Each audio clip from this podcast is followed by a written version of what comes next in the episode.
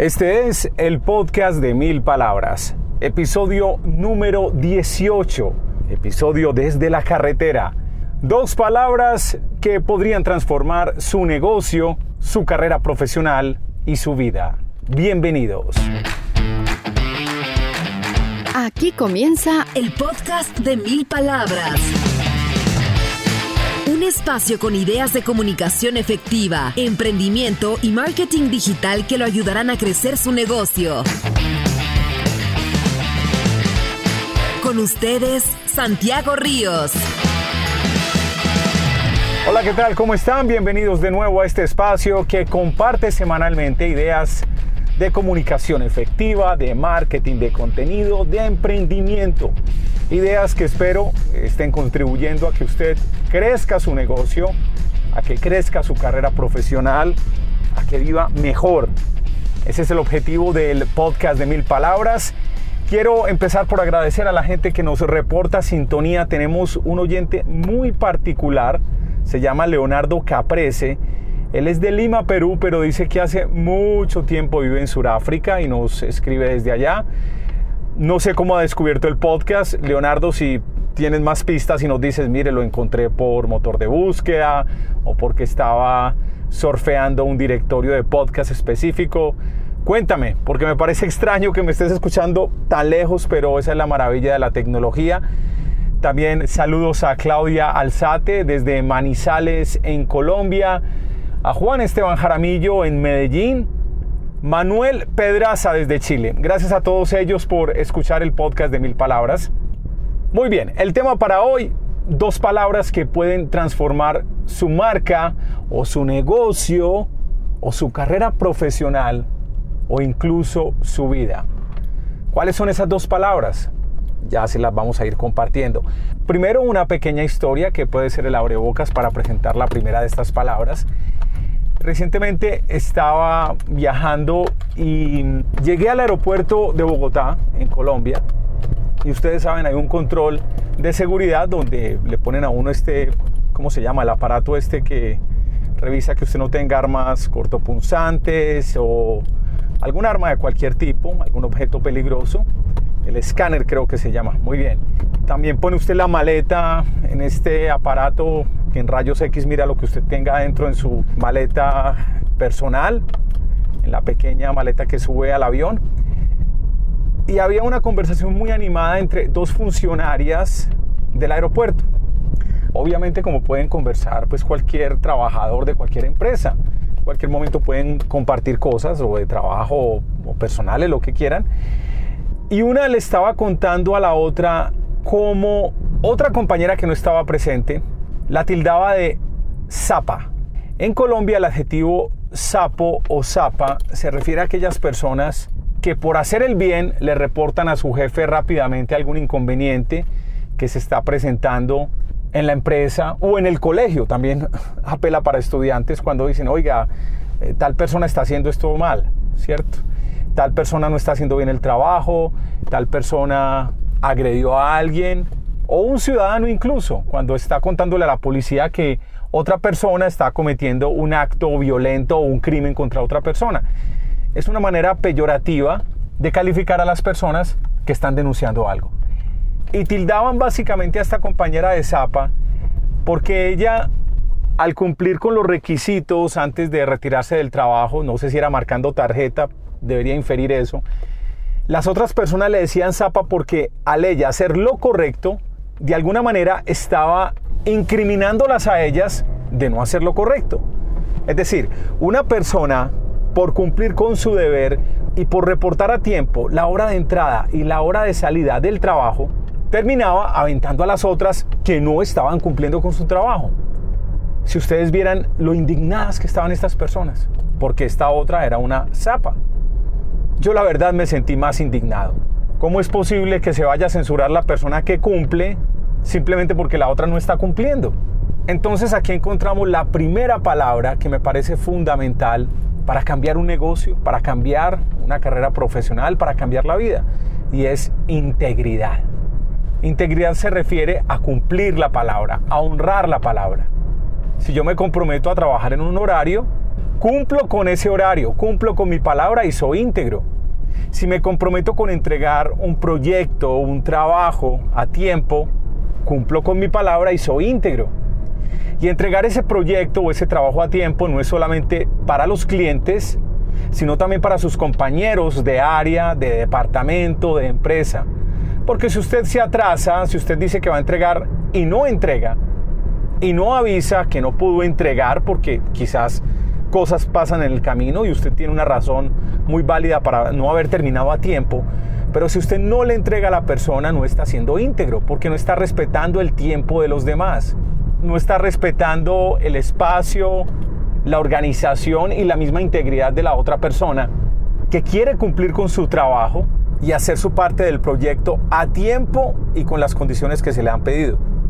Atención que cuando hablo de integridad acá no hablo solamente como un valor moral, como algo que todo el mundo debería perseguir, porque nunca nadie va a ser totalmente íntegro. Todos tenemos errores, todos nos equivocamos, todos alguna vez tuvimos un desliz, pero deberíamos perseguir ese valor de la integridad, tratarlo de perfeccionar, de ser íntegros todo el tiempo, con todas las personas con nuestro jefe, con nuestros subordinados, con nuestros compañeros de trabajo, con los clientes, con nuestros hijos, nuestras hijas, nuestras compañeras o compañeros sentimentales. Deberíamos ser íntegros y cumplir la palabra. Un profesor de Harvard llamado Michael Jensen hizo un estudio hace unos 20 años donde explicaba la importancia de la integridad. Y atención, como decía ahora, no solamente se refería desde el punto de vista moral o ético de ser íntegros, sino como explicaba de que el hecho de que alguien tuviera integridad, de que alguien cumpliera con su palabra y que se fomentara como valor de cultura organizacional dentro de cualquier empresa, podría aumentar la productividad de esa empresa entre un 100 y un 500%. De hecho, no lo planteó como podría, no, de hecho, se dio cuenta que cuando se motivaba y se reforzaba ese valor de la integridad en esas organizaciones, la productividad sí aumentaba entre un 100 y un 500%. Y básicamente ocurría no solo porque las cosas se entregaban a tiempo, sino porque cuando había problemas en esas empresas, problemas que evitaban entregar a tiempo, pues esos problemas se identificaban, se atacaban, se resolvían y no volvían a ocurrir. Luego se presentaban otros problemas, obviamente, que retrasaban procesos, pero con esta misma actitud de resolverlos, de ser transparentes entre todos, de entender por qué alguien no pudo entregar a tiempo algo, se volvían a recrear las situaciones, a plantear nuevos tiempos y así los entregables estaban cuando era, cuando lo estaba pidiendo el cliente o cuando lo estaba pidiendo otra área. Muy bien, primera palabra, la integridad. ¿Cuál es la segunda? La segunda parte precisamente parte de cuando respondemos a esta pregunta. ¿Cómo hacemos para ser más íntegros? ¿Qué debemos hacer para fomentar la integridad? Y yo encuentro esta palabra, ayudar. Cuando fomentamos esa actitud de ayudar, de servir a los demás, somos íntegros. Recientemente dicté una capacitación en una empresa de logística muy importante de mi país la capacitación era para los altos directivos de la empresa y era sobre cómo aumentar la presencia de una marca personal, es decir, de cada ejecutivo de los que estaban en la capacitación, cómo mejorar su presencia en LinkedIn, en la red social de profesionales, que algunos en español le dicen LinkedIn. Y hay un punto particular donde estábamos ayudando a que crearan un buen perfil personal para tener su presencia en esa red social. Uno de esos puntos es lo que en español LinkedIn llama el titular. Y el titular es el cargo más algo que hace en ese cargo. Si usted es presidente o director o un vicepresidente de una compañía muy grande, una super multinacional, pues es importante que ponga el cargo de primero, porque la gente va a decir, esta persona es importante, pertenece a esta empresa, me gustaría conectarme con esta persona, invitarla a que sea mi contacto, o si esta persona me invita, pues la acepto porque es muy importante. Pero hay un punto importante en este titular y es decirle a la gente que está viendo su perfil, usted cómo los ayuda y a quién ayuda. Atención que el lenguaje aquí es distinto y voy a hacer aquí dos claridades. Una, desde hace mucho tiempo a mí se me metió en la cabeza, no sé por qué, debe haber sido por mucha información que he recibido o también por experiencias profesionales y personales, que yo tenía que tener esa actitud de ayudar y de servir a mi audiencia, a los clientes, a la gente con la que convivo diariamente, ayudar a mi familia, pero luego también lo escuché desde una perspectiva, digámoslo así, más organizada y más estratégica. Se lo escuché a James Wedmore, que lo menciono mucho en este podcast, y James decía, para definir correctamente su servicio, pregúntese a quién ayuda y cómo lo ayuda. Si uno se pone a pensar en esta idea de explicar lo que uno hace siempre, a partir de este concepto de a quién ayuda y cómo lo ayuda, se encontrará que puede ser muy poderoso, por ejemplo, para establecer correctamente cuál es su oferta, cuál es su mensaje, cómo diseñar su servicio, cómo diseñar su producto. De hecho, muchos definen el concepto de marketing como simplemente poner el mensaje correcto y la oferta correcta al frente de la audiencia correcta. Entonces, mire qué interesante. Si uno tiene claro esa actitud de ayudar, esto le ayuda a orientar a uno a definir una oferta clara, a definir su producto, su servicio, a tener el mensaje correcto para la audiencia que va a ayudar. Nuevamente, ¿a quién ayudo y cómo lo ayudo? Muy poderoso. El podcast de mil palabras. Con ustedes, Santiago Ríos. Cuando trabajamos desde esa perspectiva o esa actitud de a quién ayudo y cómo ayudo, pueden pasar cosas muy interesantes. Y cambiamos de por sí nuestro vocabulario. Imagínense que le pregunten a usted, ¿usted qué hace? En lugar de decir, soy médico, uno puede decir, ayudo a las personas a que se curen. Ayudo a las personas a superar una enfermedad. Obviamente puede poner su título, no pasa nada decir, soy doctor, ayudo a las personas a curarse de una enfermedad. Digamos que ese es un ejemplo muy obvio. En lugar de decir, soy ingeniero, podría decir, Ayudo a que las ciudades se comuniquen mejor porque construyo puentes que conectan ciudades, que conectan pueblos. En lugar de decir soy estilista o soy peluquero, puedo decir no, ayudo a que las personas se vean mejor. Cuando las motilo, cuando las arreglo, ¿a quién ayudo y cómo ayudo? A mí cuando me preguntan, Santiago, ¿qué haces? Yo digo, ayudo a empresarios, ayudo a emprendedores a crear sus propios contenidos o creo sus contenidos también para que se comuniquen mejor con sus grupos de interés, bien sean empleados o bien sean prospectos o clientes. Entonces la gente se interesa cuando hablo de esa forma diciendo a quién ayudo y cómo la ayudo. Van a profundizar más con el interés y me preguntan, ah, entonces tienes como una agencia, es como una agencia de publicidad o una agencia de comunicación digital. Entonces les explico obviamente qué es lo que hace nuestra empresa. Pero miren, ¿qué es lo que sucede cuando uno habla de esa forma? Primero despiertas el interés de la persona con la que estás hablando. Se van a interesar más en lo que tienes que hacer, en cómo estás ayudando. Dos, sigues reafirmando de manera muy clara cuál es tu público objetivo, cuál es tu servicio o producto, cuál es tu oferta de valor. Y tres, esa actitud de ayudar te hace una persona que va a generar un impacto mayor en el cliente que estás atendiendo porque tienes presente de por medio el concepto de yo estoy ayudando, yo ayudo. Porque poner esta idea de por medio es quitar ese objetivo inmediato que mucha gente tiene de necesito vender, vender, vender, vender. Yo vendo, yo vendo, yo vendo, yo le vendo, yo le vendo, yo le vendo. Obviamente estamos en los negocios para generar dinero, nadie ha dicho que no. Pero no puedo hablar con un cliente, no puedo visitarlo con esa actitud de le tengo que vender o me tiene que comprar. A las bravas, no.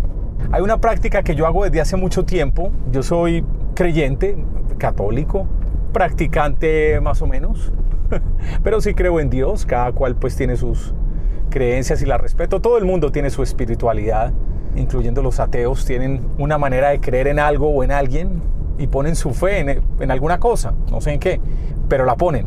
Bueno, el caso es que, y no voy a meter ahora en Honduras porque cada cual es dueño de creer en lo que quiera. Pero desde mi perspectiva, lo que yo hacía cuando iba a entrar donde un cliente, yo decía, Dios, ayúdame, que me vaya bien, que se haga este negocio. Eso lo hacía hace mucho tiempo.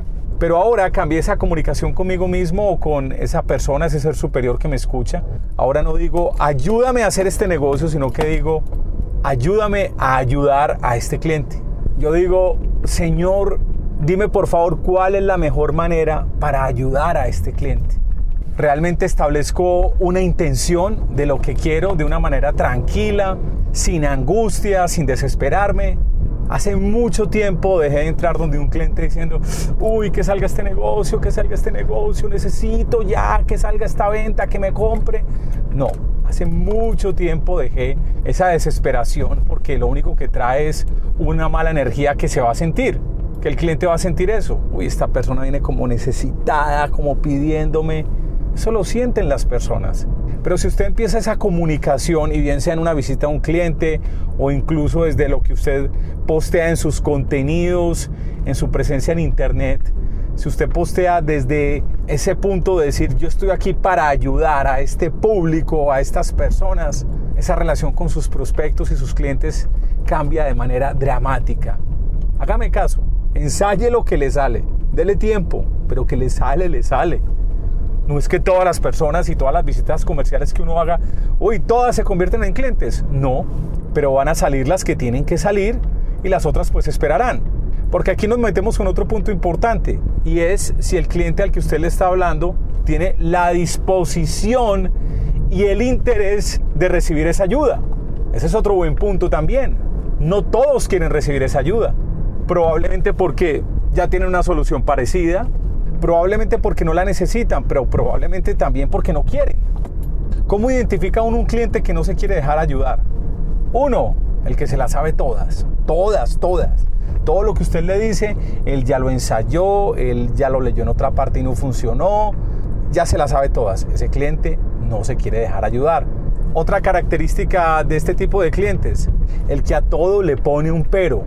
A todo le pone un pero, a cualquier solución le pone un pero no es un complemento, no es una curiosidad para ampliar los alcances de su solución. No, es un pero de frente.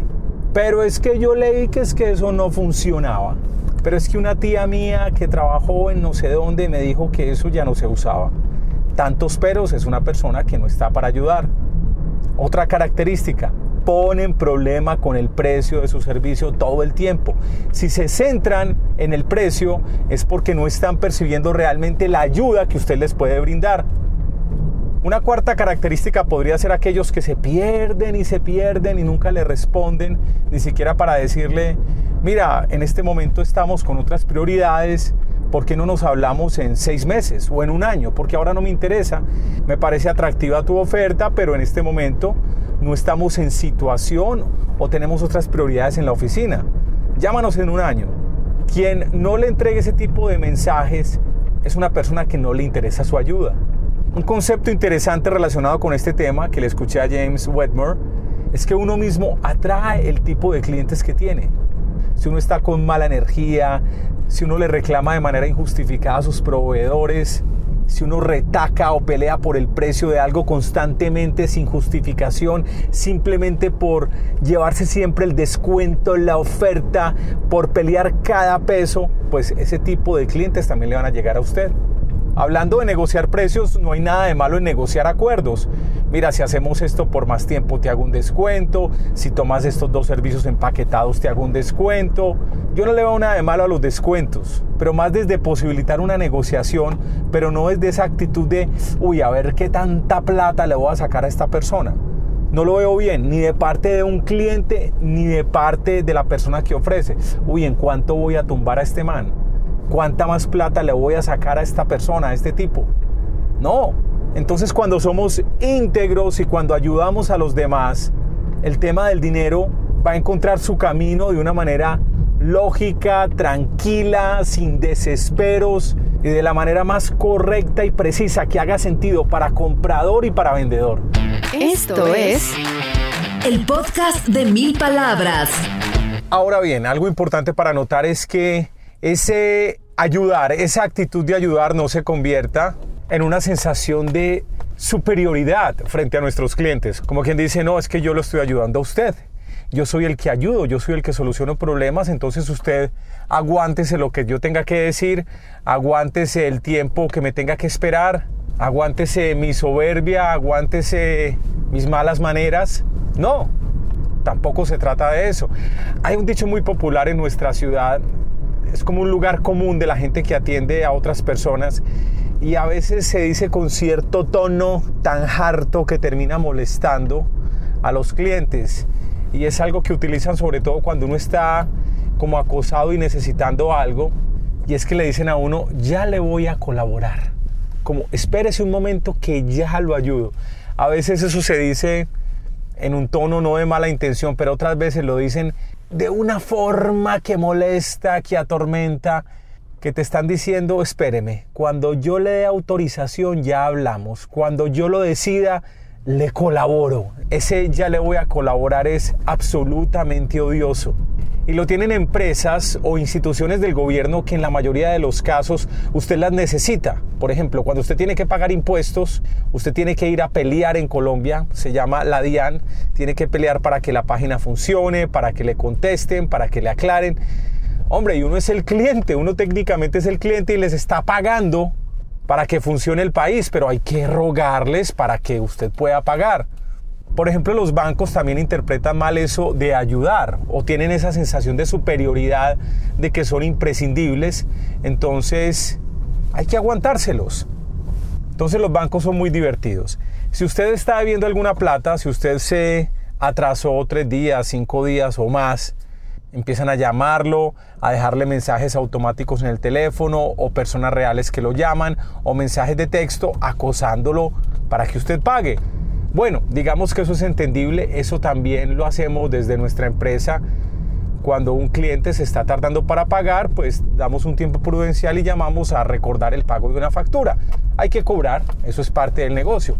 Pero ¿cómo es que también están llamando como un aviso de advertencia, como le faltan cinco días para que pague, estamos llamando a recordarle que tiene que pagar en cinco días o en seis días, cuando no se ha cumplido el plazo aún. No, no, qué molestia de verdad. O lo llaman obviamente para ofrecerle miles de productos de seguros, de tarjeta de crédito que usted no quiere tener. Pero lo sorprendente de estas llamadas de los call centers, lo que está ocurriendo es que lo llaman a uno y te dejan esperando lo dejan a uno esperando hasta que alguien se digne a contestarle a uno. Hasta que alguien diga, sí señor, lo estamos llamando del banco tal para anunciarle que... Increíble, lo dejan a uno esperando en el teléfono, le ponen música a uno de entrada para después o venderle más cosas o acosarlo con un pago. Claro, porque tienen esa actitud de usted me necesita a mí, soy imprescindible para usted, soy superior que usted. Eso es lo que quieren hacerle sentir a uno. Yo la verdad no entro en ese juego. Cuando alguien me llama, trato de ser amable, pero de despacharlos muy rápido. Vamos a volver con lo positivo. Tener actitud de ayudar también nos facilita el resolver los problemas de los clientes. Cuando los clientes aparecen es porque tienen una necesidad, tienen un problema ningún cliente se levanta como diciendo, uy, qué bueno, hoy sí me provoca hacer negocios con este proveedor. Hoy es el día perfecto para comprar algo. A no ser que sea algo de lujo y un capricho que alguien quiera ir a comprar un par de zapatos o una camisa que le gustó. Pero la gente por lo general tiene necesidades o problemas que resolver. Y lo llaman a usted cuando tienen esa necesidad. Entonces si un cliente actual lo está llamando a usted para plantearle un problema, eso es una oportunidad para usted. No lo tome como un problema, tómelo como una oportunidad. Porque si usted lo atiende bien, si usted resuelve bien la situación que el cliente tiene, lo van a valorar más. Simplemente porque usted está creando un impacto positivo en su negocio. Resolver un problema, dar una solución completa, una solución definitiva, es un impacto muy positivo para el negocio del cliente. O al menos es una oportunidad para demostrar que su marca tiene una gran actitud una actitud de ayudar. Así que esta semana quédese con estas dos palabras que lo ayudarán a transformar su negocio, su marca, su carrera profesional e incluso su vida. Integridad y ayudar. Recuerde por favor, si no se ha suscrito a este podcast, por favor hágalo en la plataforma donde me está escuchando, bien sea en Spotify, en Stitcher, en Apple Podcast o en Google Podcast. También publicamos en YouTube por si le gusta más esta plataforma. Nos puede encontrar además en la plataforma de blogs del tiempo, que es el portal más leído en Colombia, y fijo me encuentra en www.milpalabras.com. Pero como le digo, lo importante es suscribirse porque recibirá actualizaciones cada vez que tengamos un nuevo episodio. Ah, y si puede dejarme una buena reseña, se lo agradeceré en el alma. Una buena reseña con 5 estrellas de calificación ayudará a crecer este mensaje, que estoy seguro que no solamente le sirve a usted, sino que le servirá a algún compañero suyo, a un familiar, a un amigo. Así que compártalo sin pena porque no lo voy a hacer quedar mal. En la edición de este contenido estuvo Alejandro Rivera. En los contenidos de apoyo y redes sociales, Juliana Moreno. Yo soy Santiago Ríos. Muchas gracias por estar con nosotros aquí en el podcast de Mil Palabras. Hasta pronto. Hasta este momento, el podcast de Mil Palabras. Un espacio con ideas de comunicación efectiva, emprendimiento y marketing digital que lo ayudarán a crecer su negocio.